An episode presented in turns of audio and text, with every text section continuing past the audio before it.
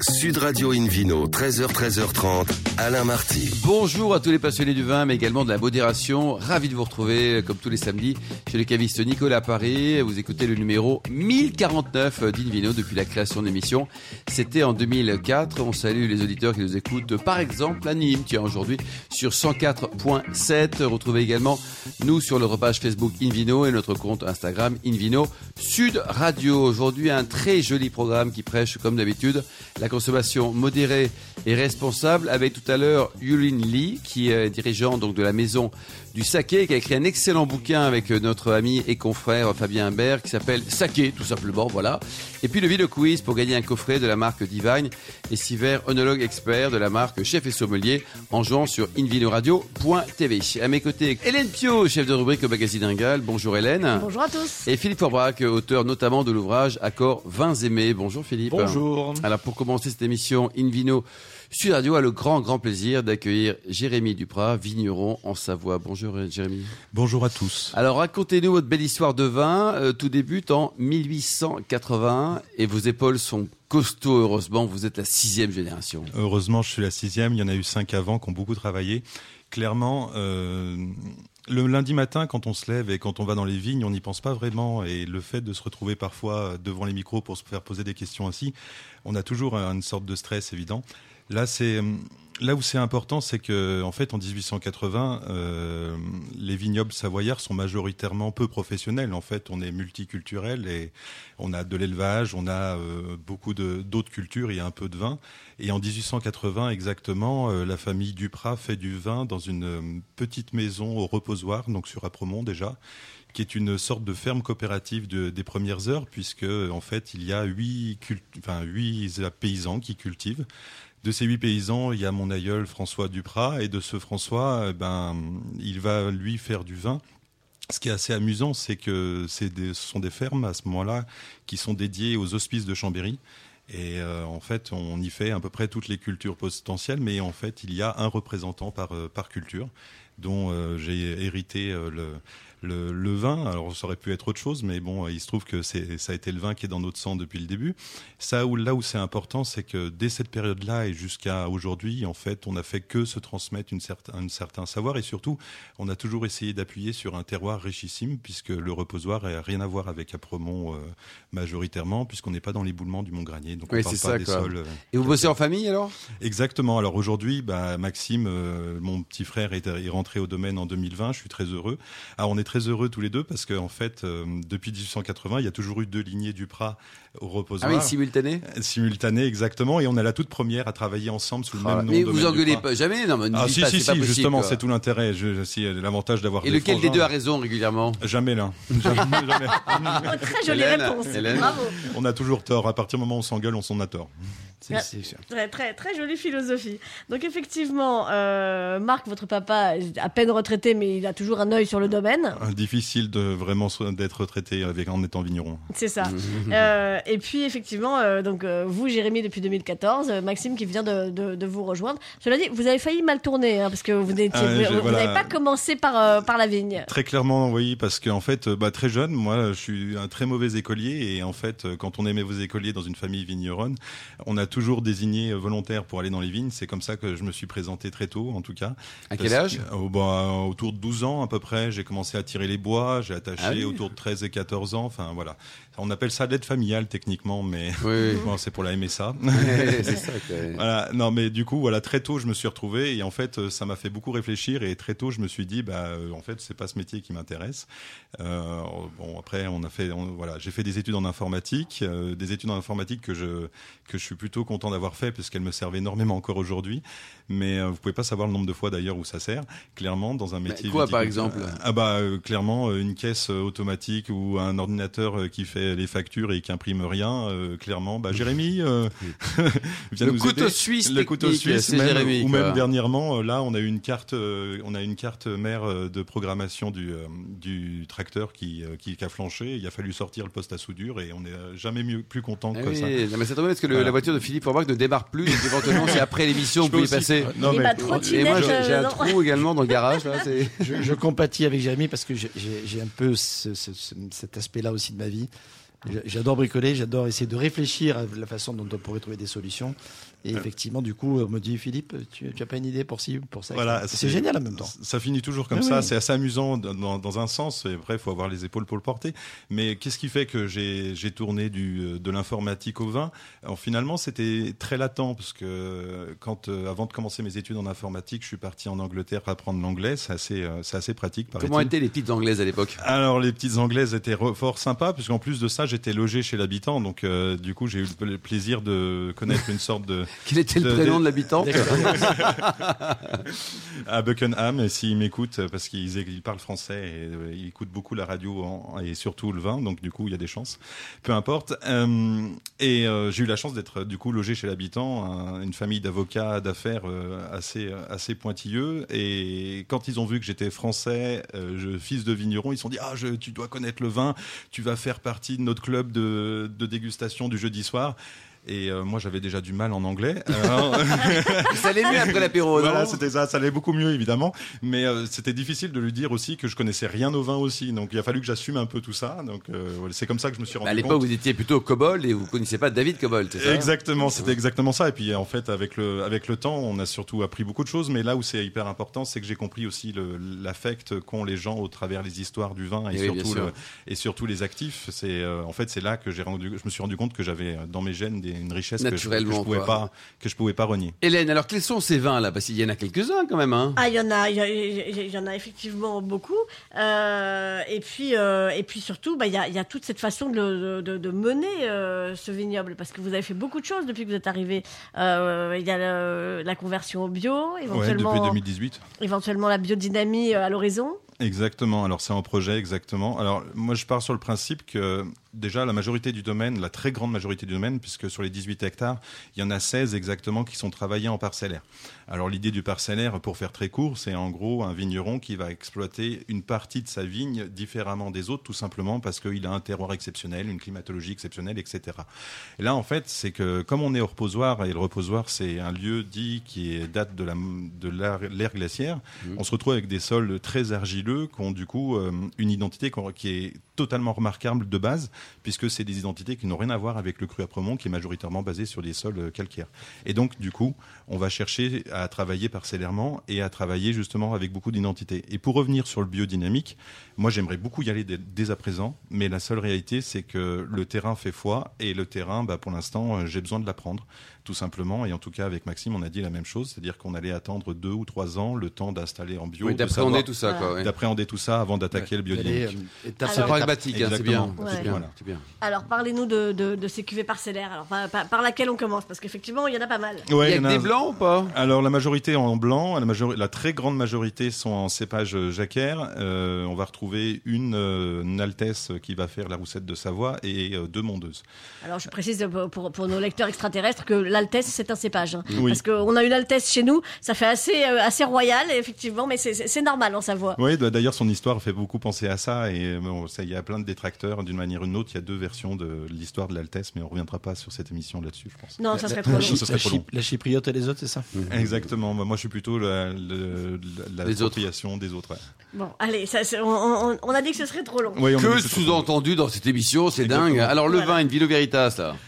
Alors, tout simplement, bah, du coup, en entrée de gamme, on aura euh, le moulin, qui est un parcellaire euh, en très grande majorité argileuse, puisque c'est 80% d'argile rouge et 20% d'argile bleue. euh, du coup, bah, officiellement 100% d'argile. Cet apport d'argile est hyper important. Comme je l'ai dit, au reposoir, on retrouve majoritairement ça.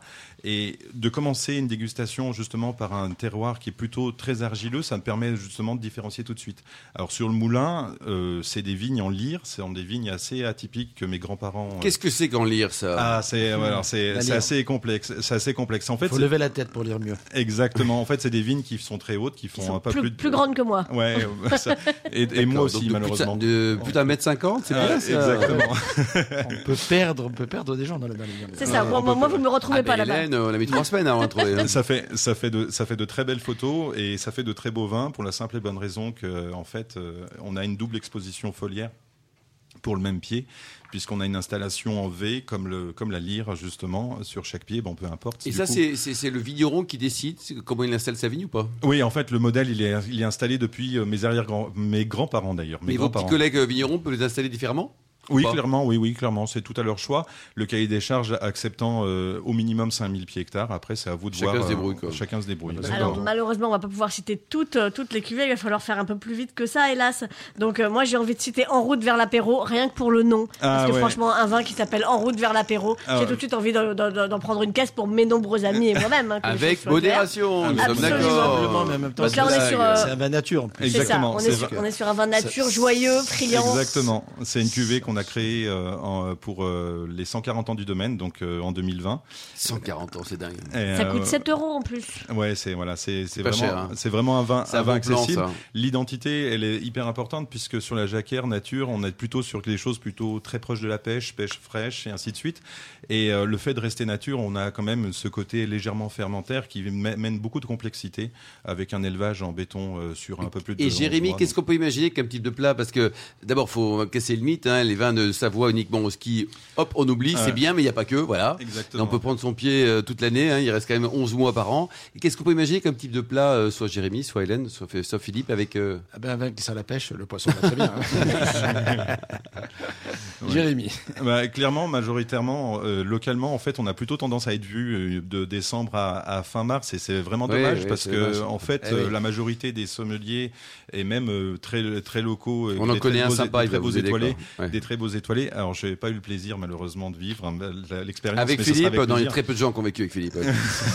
Il faut bistrot Mais localement, localement, il y a beaucoup de gens qui font des accords mais vins très faciles avec des poissons de lac ou avec plein de choses comme ça, et ça fait des très bons Ça vins de bien, printemps quoi. et d'été. et. Ça marche très très bien. Pour terminer, Jérémy, vous avez un site internet, peut-être Vous avez... Euh... Domaine-duprat.com, tout simplement. Duprat, Euh, ça s'écrit comment d'ailleurs, Duprat D-U-P-R-A-Z. D'accord. Et, et, euh, juste, euh, il faut absolument goûter aussi sa mondeuse et son phénix. On est sur des cuvées plus chères, ça peut monter jusqu'à 30 euros, mais c'est magnifique.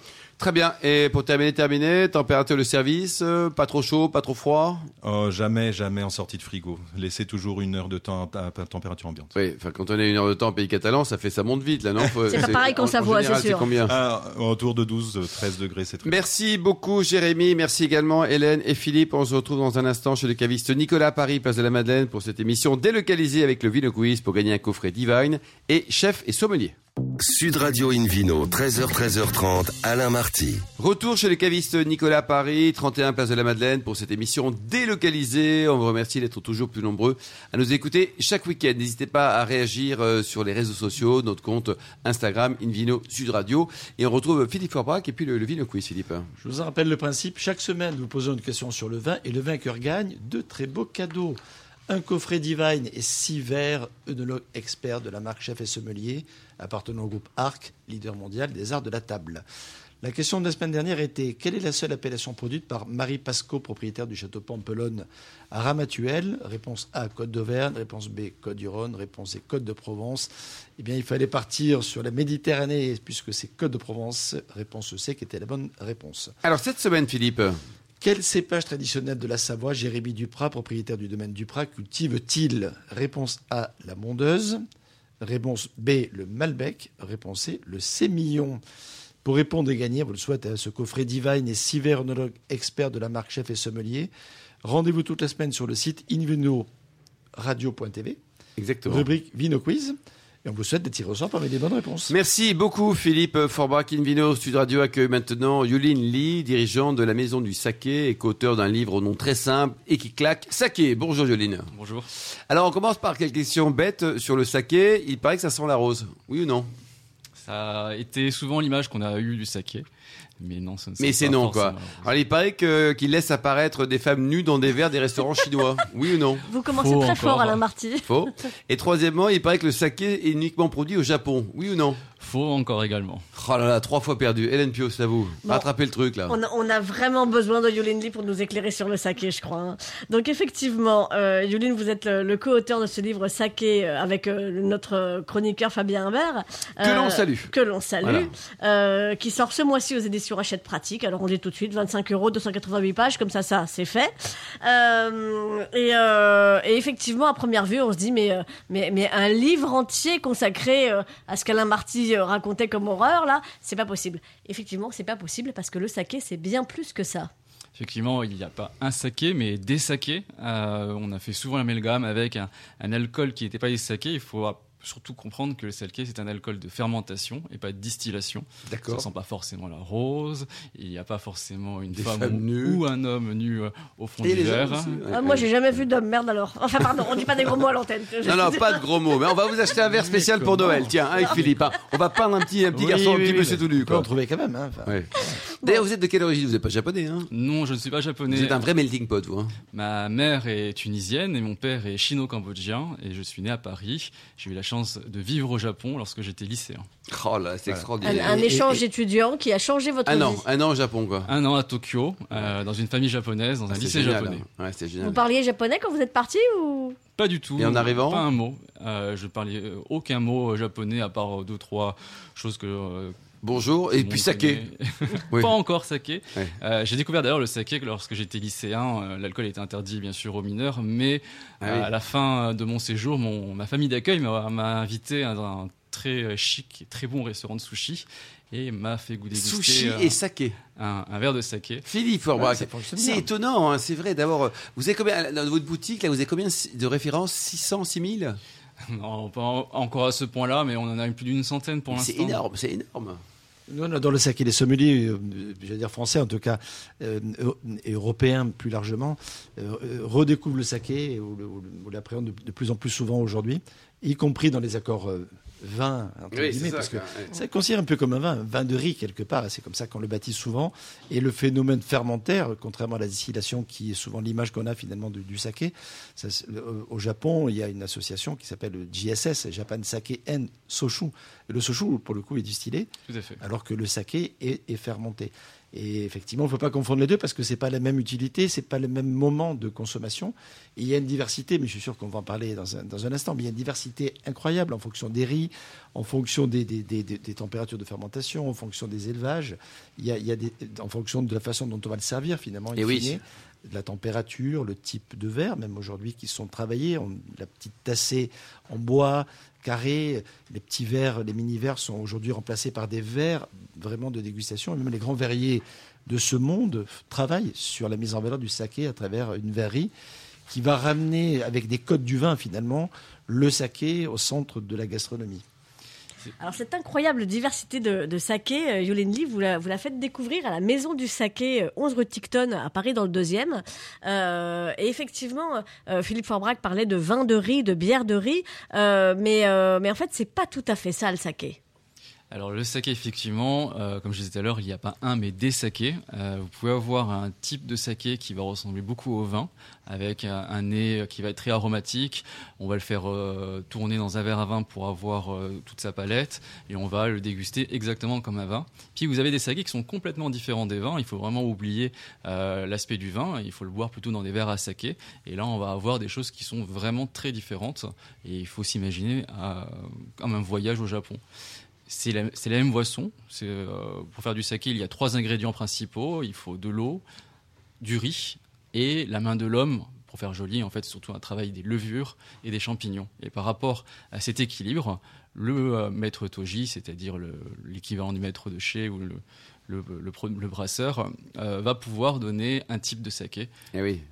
Et ça coûte cher? Combien ça coûte une bouteille de saké D'abord, ce sont des vraies bouteilles de 75 centilitres et 50 centilitres.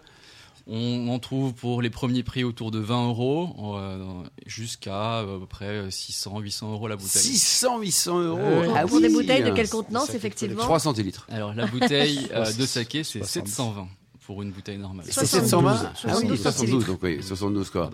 Et, et donc ça, euh, qui achète en, en France? Alors au Japon, on peut comprendre, mais euh, quoi, des amateurs uniquement demain matin, les, les- les auditeurs d'une vidéo Sud Radio, qui, qui, qui va acheter? Alors c'est très diversifié, on a vraiment de tout. Euh, au début, on avait surtout des amateurs de Japon, des gens qui, qui sont déjà partis au Japon, des gens qui aimaient le Japon. Et puis au fur et à mesure, euh, grâce au travail de la restauration, grâce au travail des accords et de sommeliers, on a une clientèle très diversifiée, des gens qui viennent chercher vraiment un alcool pour euh, boire avec la nourriture. Philippe Forbach, on est passé du côté original à presque effet de mode?